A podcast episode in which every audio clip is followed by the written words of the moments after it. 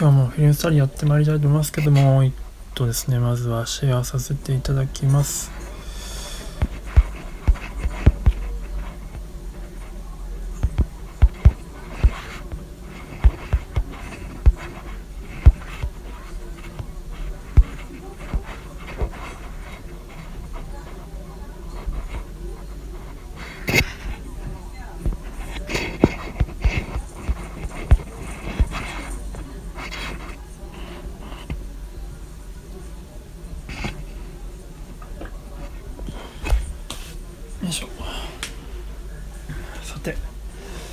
今日はどのぐらい人来てくれますかね。なんかそろそろちょっと。なんかこれ用のアイコン作りたいな。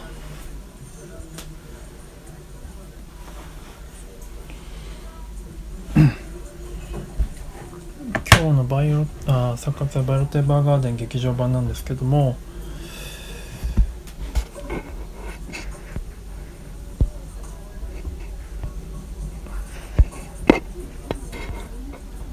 冒頭の10分間がね、無料公開されたんですよ、YouTube で。なので、それを使ってやっていこうと思います。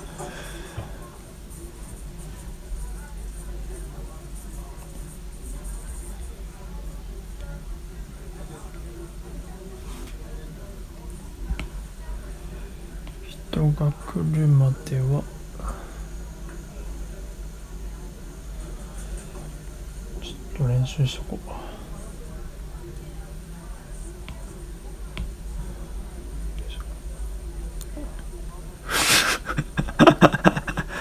あんたもか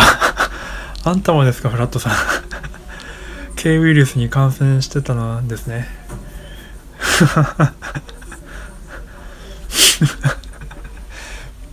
巨万さん来たかと思った。おはようございます。あ、詐欺あるので耳だけで。いや、本当に、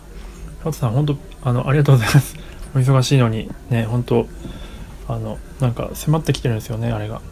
全然コメントもしなくて大丈夫ですよ。本当に大丈夫です。リアクションしなくて OK です。今日は恐縮です。いや、今日はね、バイオロテバーガーデンの劇場版第2回なんですけども、前回はあの予告映像からピックアップさせてもらったんですが、笑っちゃうね、やっぱこれ あの、今回はあの無料版、無料で特冒頭の10分間が YouTube で公開されたので、それをちょっとやってみようと思います。あ、エビクソさん、どうもこの間はいや、面白かったです。楽しませていただきました。ビクソさん、なんか、僕がよく仲良くさせてもらってる、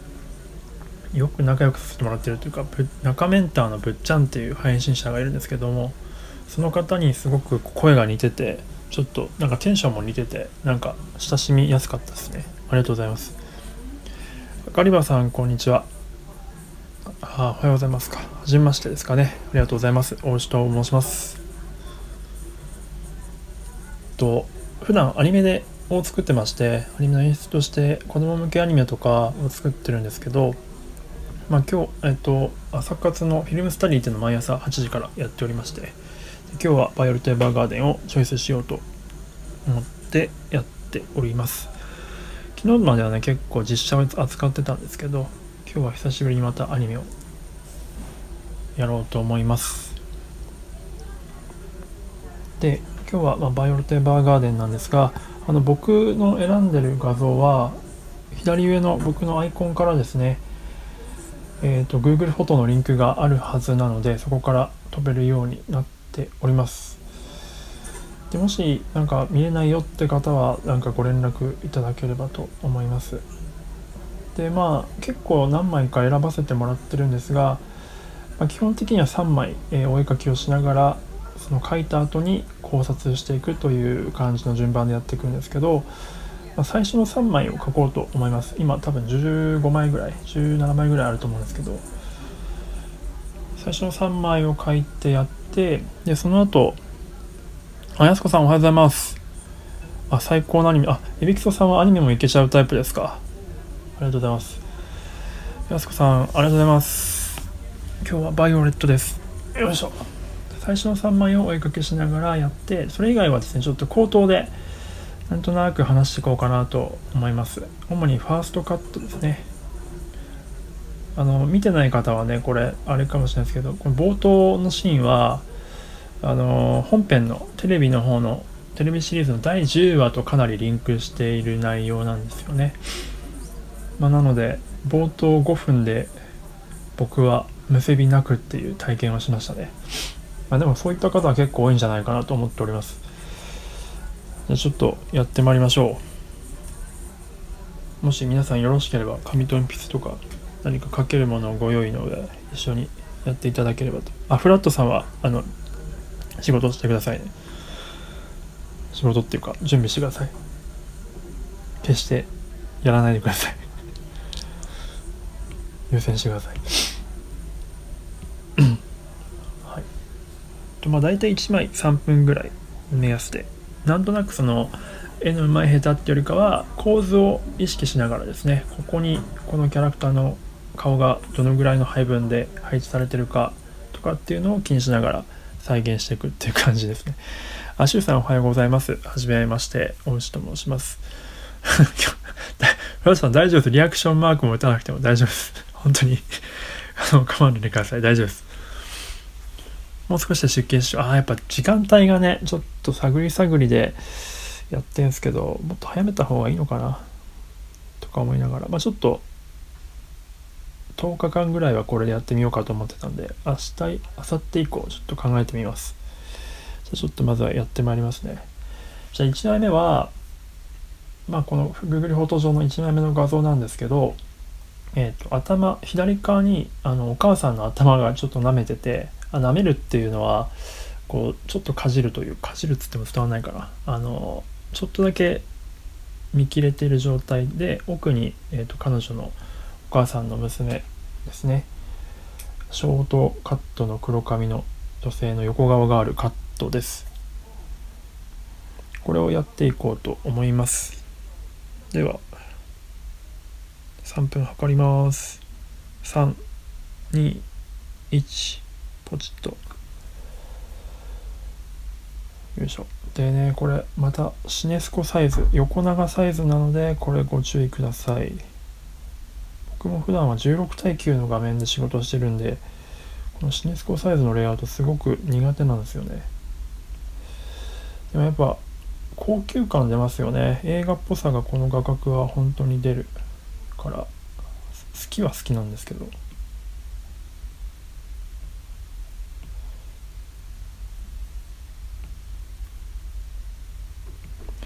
まあ下手でもいいよっては言ってはいるもののやっぱうまく書きたいのが心情というものってねありますよね。であとはまあ僕早速今使っちゃいましたけどできるだけ消しゴムを使わずにデジタルデバイスなら Undo を使わずに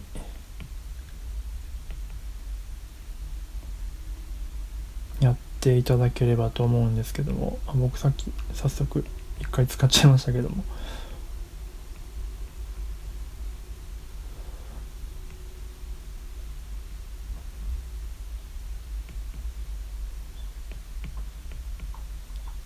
全然どうでもいいんですけど僕女性の横顔が結構好きなもんでして京都アニメーションさんは横顔が多いんでね。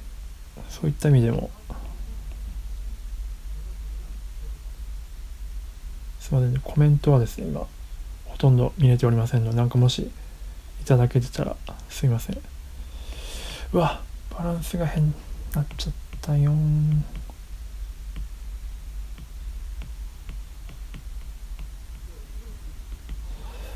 あ書き直して。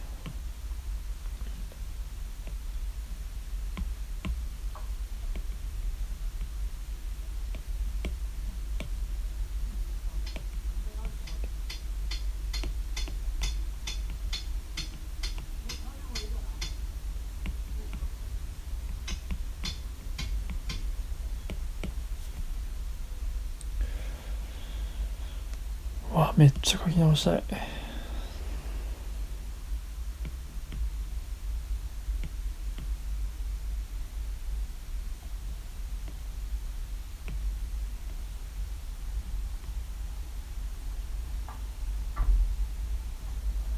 センターより若干右側ですね。顔ちっちゃく描きすぎたな。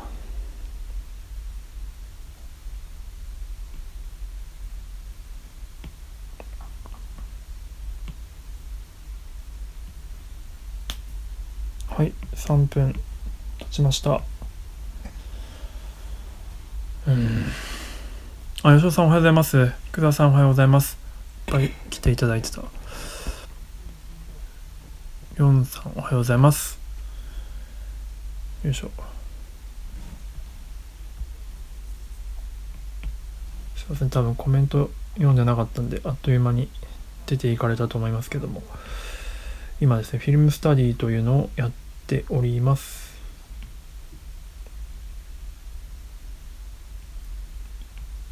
今1枚目が書き終わったんですが元の画像はですね僕がやってる今の画像はえっ、ー、と左上のアイコンから Google フォトのリンクがありますのでそこから見れるようになっております。はいでは2枚目いこうと思います。2枚目はえまあ、逆にこう切り返しですね、えーと、カメラを切り返して今のその娘さんの、えーと、頭を舐めて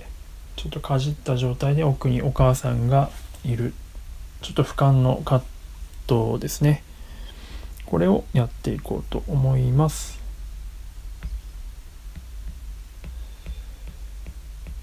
ちょっとお待ちくださいね。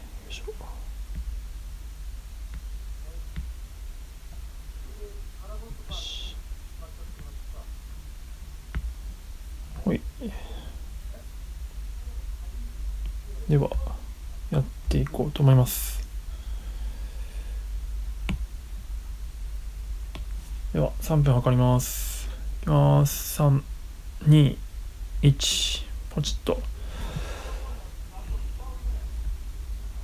やっぱシネスコサイズ難しいわ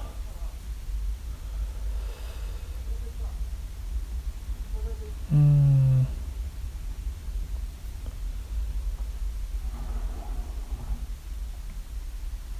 まあねこのお母さんがねまさかあのキャラだったとはっていうふうにね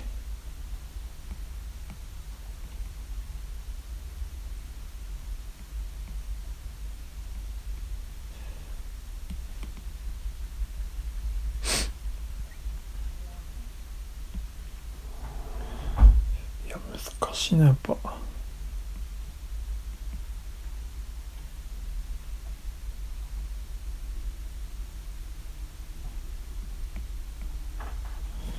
あべダメだ書けない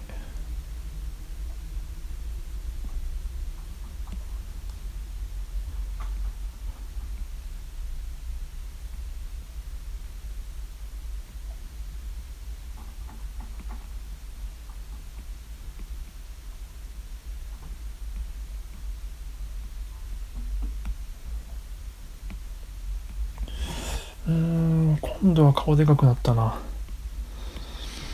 むずい。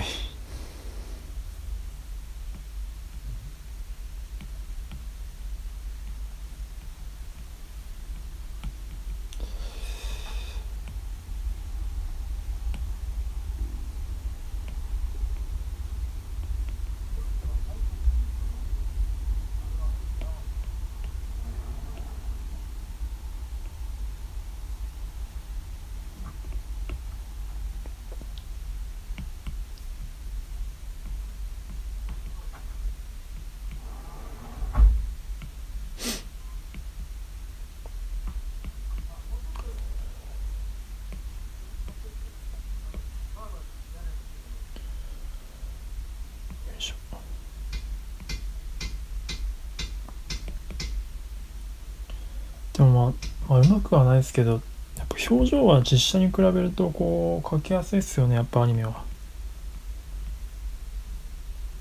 別にそんなに表情を無理に描く必要もないんですけど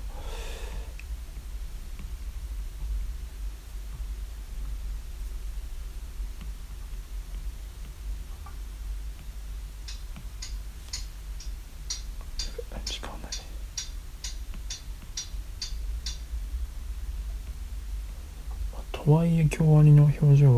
は細かいんでアニメにしては。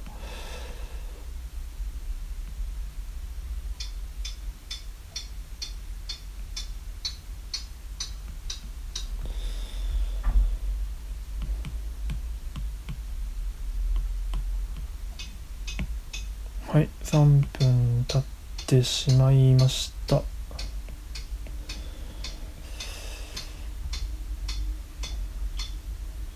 では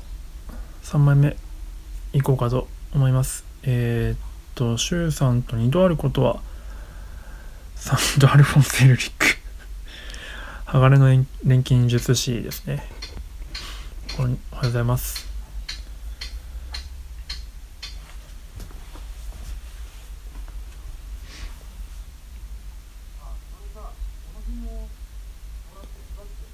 よいしょ。3枚目はですねえー、っと、まあ、ちょっとコマ何カットか飛んだカットなんですけど、まあ、このか、あの、家族の会話がある程度終わって両親が仕事に行ってくるわって言って外に出てく時のカットですね右側に画面の右側に娘さんの肩を舐めててで奥に両親2人がいてでちょこちょこっと写真が並んでるカットですね。あおはようございます。緑ることはサンド・アルフォンセルリックさんは、たまに名前とアイコンが変わる危機戦の芝在住の方なんですね。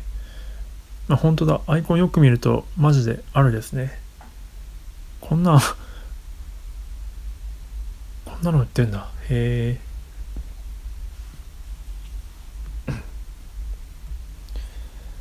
今ちょっとヴァイオレット・エヴァーガーデンのえーと、画像をですね書き起こしながら、うんと、分析していくっていうフィルムスタディっていうワークショップを毎朝やっておりますで今3枚目を書こうとしているんですが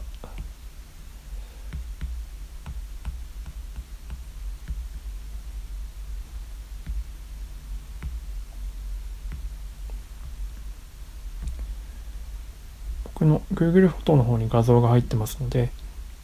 それを見ていただければ何を書いてるかがわかるかなと思います。あれで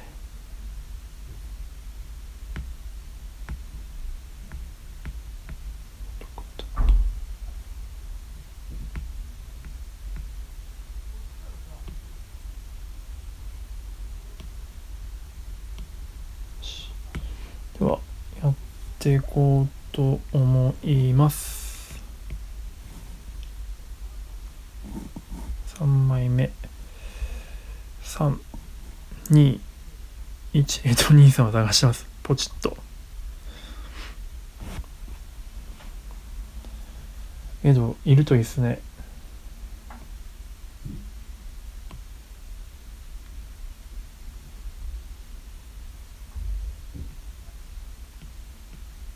まあでも鋼の錬金術師もやってみたいな。あれも結構構図的にねなんか面白い構図のが多いんで。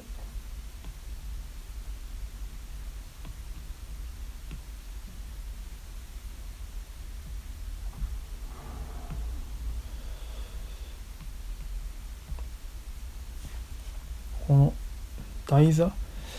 写真を置いている台座の位置が若間センターより右手ですね。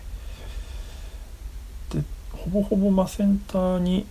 お母さんがいる感じの構図。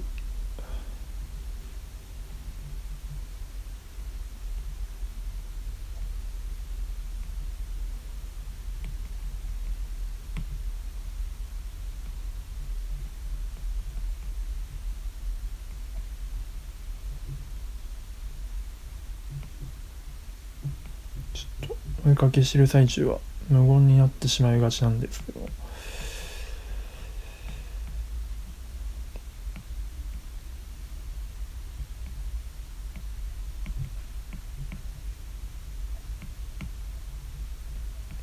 このね写真がねポイントなんですよねやっぱね、まあ、この後ユースタディ終わったらちょっと写真の話もしていこうかなと思っておりますが。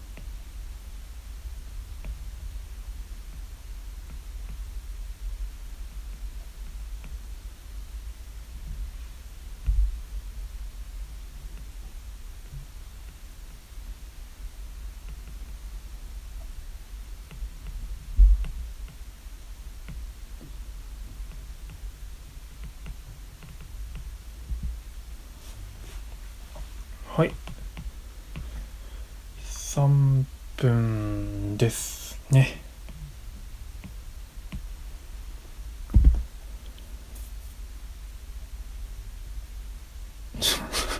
あ、エルさんどうもおはようございます。自己紹介。あいつと人体錬成してからと思ってかれました ちゃんと設定守るんですね、その辺は。面白いな。はい、えー、じゃあ今3枚書き終わったんですが、ございます。どうでしたか？皆さん、書いた方はいますですかね？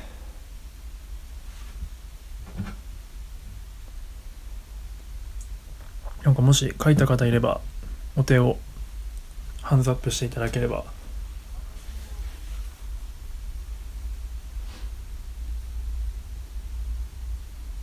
あ、さすがやすこさん、インクレディボー。あの、フラットさんはね、今日、あの、すごくお忙しいということなんであれですけど、時々フラットさん書いてくれたものをこの Google フォトに上げてくださってるんですよ。あの、もしやすこさん、もし、あの、見られてもいいよっていう感じだったら、ぜひぜひあげていただけると盛り上がりそうですね。あ、MK さんおはようございます。ありがとうございます。はじめましてですね、多分来ていただくのはきっと、いつも素晴らしいいい声で。集中したらお腹すいた。マジっすか？すごいな。どんだけ、やっぱ、やすこさん、集中力半端なさそうっすもんね。今まで書いてくれた人は、フラットさんとミコさんが書いてくれて、007スカイフォールの時には2人の絵が Google フォトの中にも入っております。はい、本当に前下手とかね、関係ないのでね。では、あ、おはようございます。ありがとうございます。では、1枚目。えー、っと、やっていこうかな。今、あの、バイルタイバーガーデンっていう劇場版のやつの、えー、フィルムスタディってのやってて、えーと、僕の左上のアイコンから Google フォトのリンクがあるんですけどそこにあの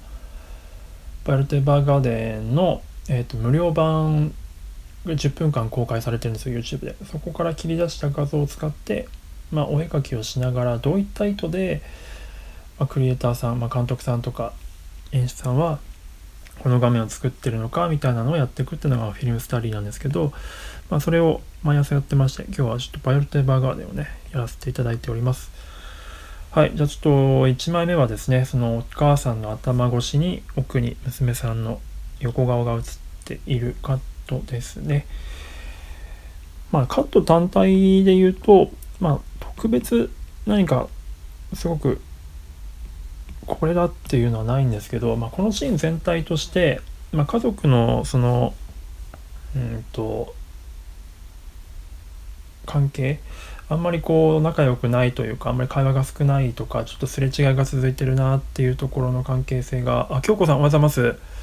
耳だけ参加ありがとうございます。ぜひぜひ。書類の裏に書いちゃったからあげられない事件。ありがとうございます全然ぜひぜひでもしねよろしければその書いた上でなんかどういうふうに感じたかみたいなのを例えば別の色とかで書いてもらえるとよりこうなんかいろんな人の意見が見れて嬉しいかなとか思ったりしております。はい、えー、で戻りまして、まあ、この家族の関係性を描いててで家族がそのすれ違いが続いていたりとかするっていうシーンなんですよね。でそういう時にやっぱり分かりやすく演出するには、まあ、セリフだけじゃなくて画面的にもそういった画面構成にするとより伝わりやすいっていうのがあります。でやっぱ基本的なやり方としては色調と,、えー、っとキャラの配置っていうところがですごく描きやすいです。でこれもこのカットまさにそうなっていてやっぱ色調が暗いですし、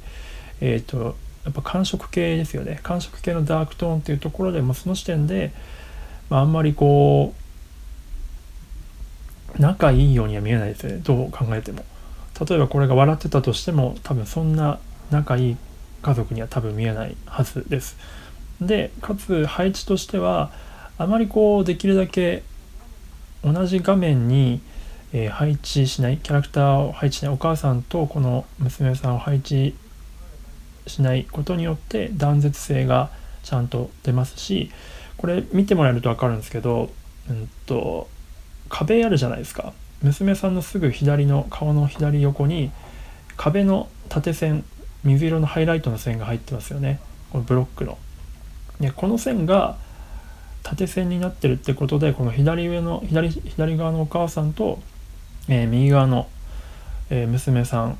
とで、まあ、空間的にも分かれてるよっていうこの縦線の空間演出がされてます。これは結構僕もよく好んで使う使いたがる手ですね。おしゃれに使いたいなと思ってて、まあ、なかなかでもうまいこと使わないとあれなんですけど違和感出ちゃうんですけどこれはすごく自然にそうなっているっていうような感じですね。やっぱこう画面にあのそのキャラクターを一緒に写すとでかつこう同じぐらいのサイズとかで写すと結構関係性がイーブンだったりとかそういう感じの印象を与えるので、まあ、できるだけ避けるっていう感じで演出するので、まあ、実際このカットもそうなってるって感じですね。てかこのシーン一連そうなってるんですけどもあの2枚目もそうじゃないですか、まあ、カメラ切り返してるんですけど今度はおあの娘さんの頭を越しに、えーと、お母さんを撮ってるんですけどもやっぱりこうねどうしても向き合っていない感じとかがちゃんと出ているっていう感じですよねだからこの親子の関係性はまああんまりこの現時点ではよろしくないんだろうなっていうふうなことがわかると。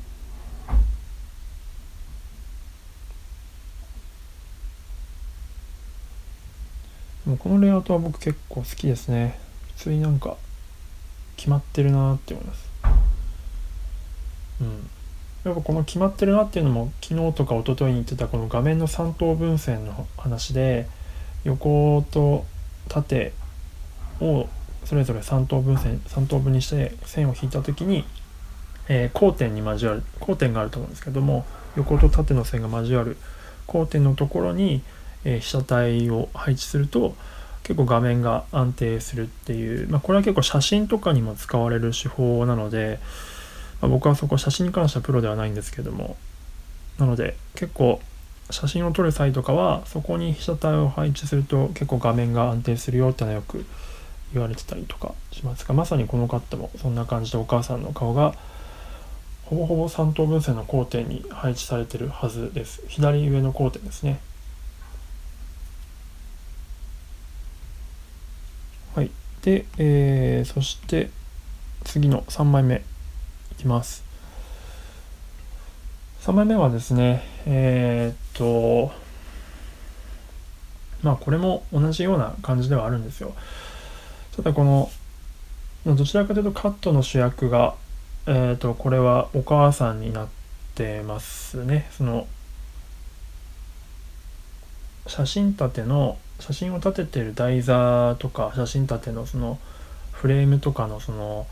線がお母さんに向かって伸びている線を引っ張るとお母さんに向かって伸びてるのででお母さんがセンターにいるからまあ、その観客はお母さんに視線集中しやすいカットになっててでお母さんがちょっとうつむいているからきっとお母さんはここで何かしらこうちょっと重たいワードをきっとなんか喋るか、まあ、もしくはなんかこう何も逆に言えずに、去っていくっていう、まあ、どっちかのパターンかなと思います。ちょっと本編見覚えてないですけど確か喋んないで何も言えずに出てくるんじゃなかったかな。っていう感じ、まあ、観客としてはこうお母さんのねこの何を言うんだろうみたいなことを期待するカットの構図になってるんですけど、まあ、それを多分裏切る形で申し訳なさそうにきっと左にはけていくんじゃなかったかなと思いますちょっとこれはね見比べて実際見ないと分かんないですけどもし違うこと言ってたらすいません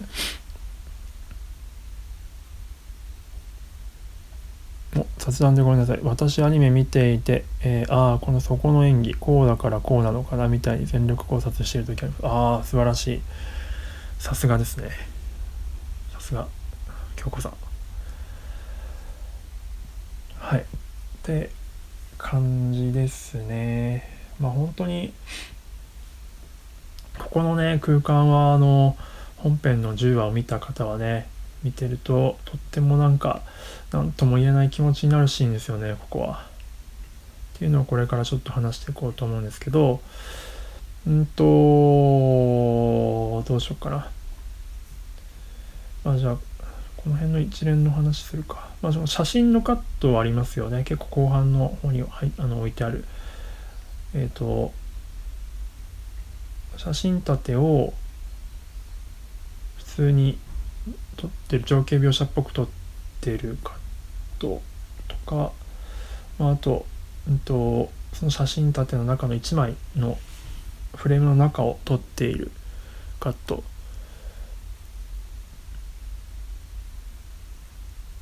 お、やすこさん見たことないアニメですが、ワンカットから次の動き想像するの面白いか。ああ、それ面白いかもしれないですね。で構図から想像して多分こんな芝居するだろうなと思って見たら、時にその予想が当たるか、外れるか。結構面白いかもしれないですね。あ、ファイブジャックさんどうも。おはようございます。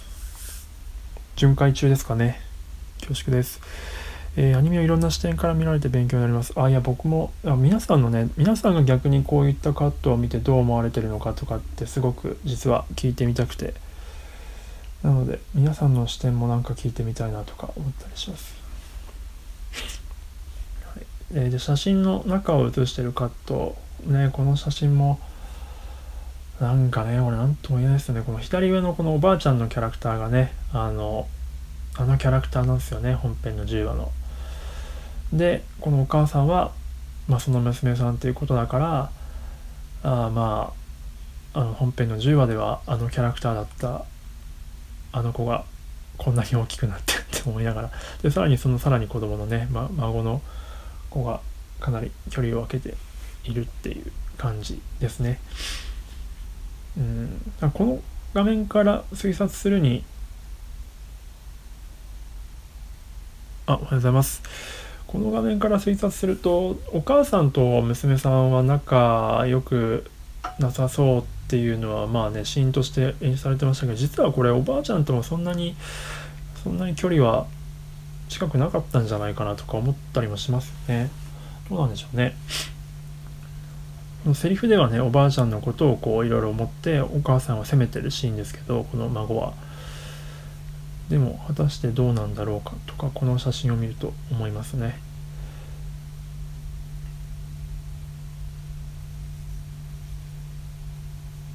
はい、で一応このそのページめくっていくとあ一枚一枚の構図ってどなたがお決めになるんですか？あ、まあ、基本的には絵コンテマンがラフの絵を描いて、えー、いるのでそこで大体構図は決まるんですよ。まあ、絵コンテが元になってでそこからアニメーターさんがレイアウト、まあ、清書というかを描いていく。その絵コンテを見つつ、まあ、美術設定とかキャラクター設定とかを見てその実際、えー、キャラクターはの対比とかあるじゃないですか。このキャラクターが背が高いとか低いとか、まあ、そういうのを辻褄を合わせてですねレイアウトに起こしていくっていうのをやっています、まあ、なので絵コンテ版がラフ書いてラフというかまあオーラフ書いてでそれをもとにアニメーターレアウトマンが、うんと、構図を決めるとでそれを演出とか、まあ、作画監督さんがさらに修正するっていう感じのワークフローですね。まあ、最終的なチェッカーは作画監督になります。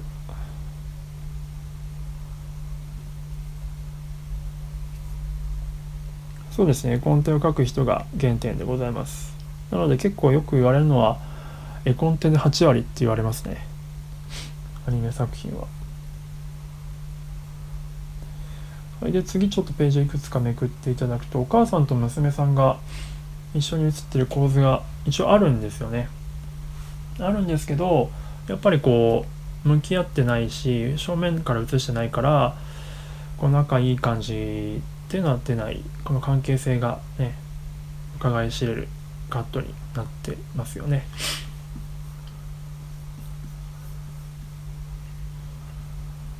で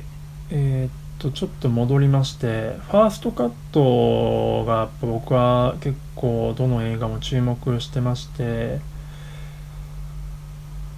ファーストカットがこの地面の俯瞰のなんかすごく暗いカットなんですけど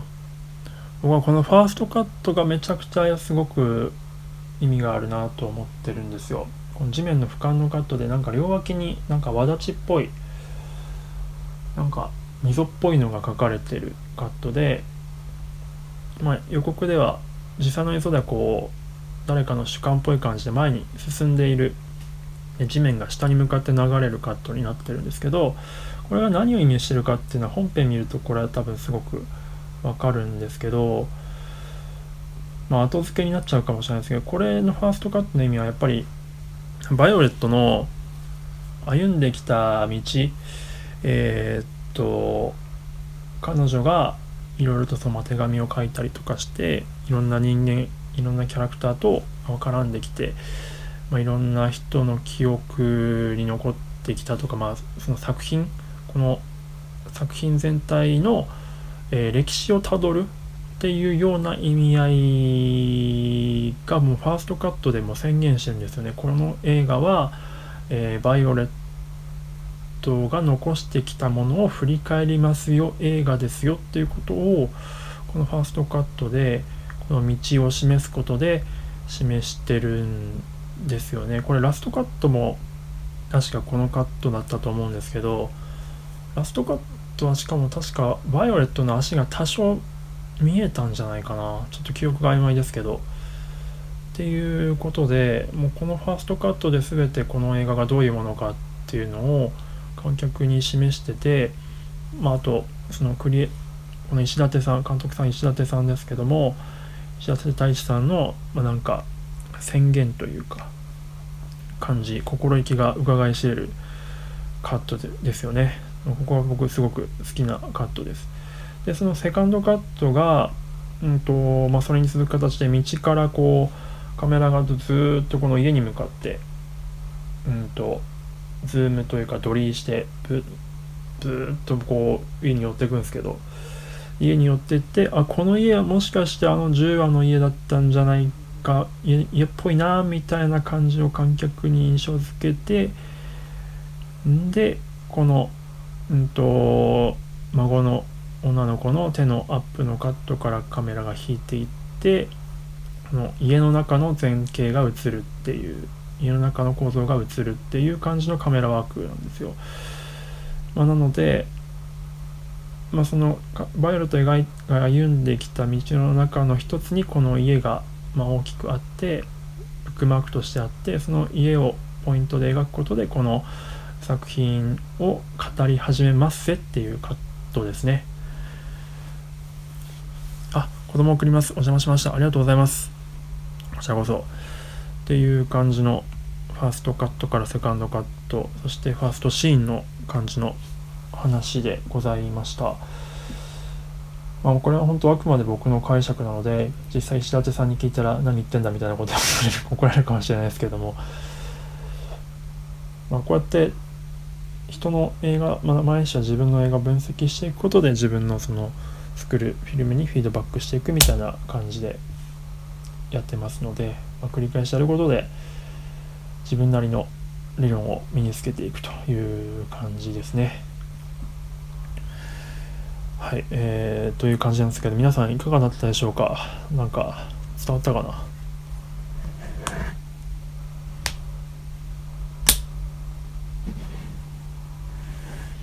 皆さんはどうお感じになられたでしょうか？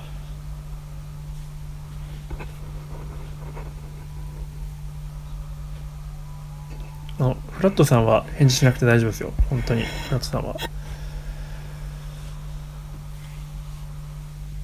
あ安子さんありがとうございます。そう言っていただければ。幸いです。なんか 大丈夫ですって本当。あの明日の映画作品とか決めてなくてなんかあります？この映画なんか興味深いんですよねとか好きですよねみたいな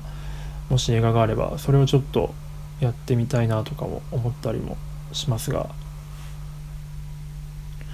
いやフラットさんなんかほんとすごく大変そうなんですよ。仕事がすごく今切羽詰まってらっしゃるみたいなんで。気持ちわかるんですよね。ぱスタンド FM に時間取られちゃうから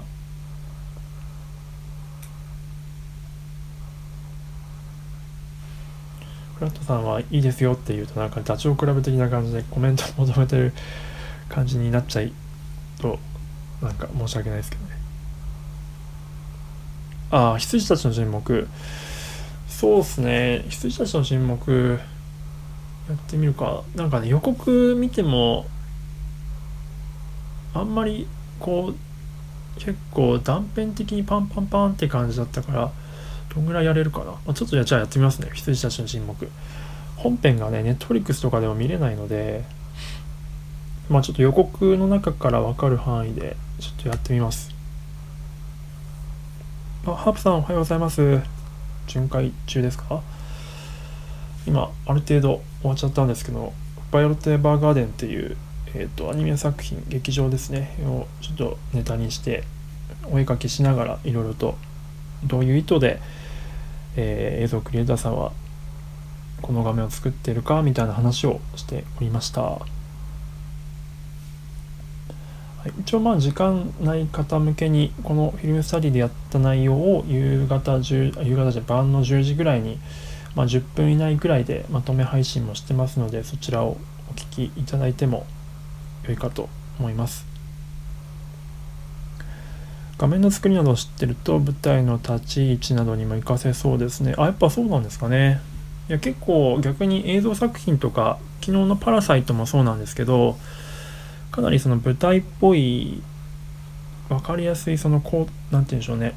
舞台配置というか舞台演出っぽいこととかを映像の方で結構パクってたりとかするので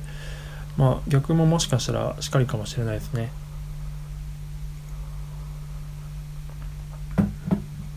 上手とか下手とかっていうのはやっぱり結構舞台から来てるのでその上手側になんか強いキャラクターがいるとかいいものが善のものがいたりとか下手側にちょっと弱いものがいるみたいな配置されるっていうのは結構多分舞台から来てたりすると思います、まあ、舞台っつっても能とか狂言とかあっちの方っぽいですけどね。ただ西洋はまた違う文法でしょうから、まあ、明らかに正しい文法っていうのが存在はしないので、まあ、その辺その文化によってもね上手と下手の感覚とか違うでしょうからその辺も興味深いなとか思ったりはしております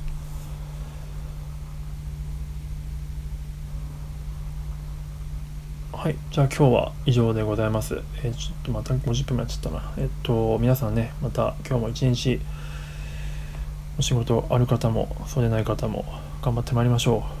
今日は、東京はいい天気です。ではでは、ありがとうございました。じゃあ明日は羊たちの沈黙やってみましょうかね。明日でもフラットさん来ないのか。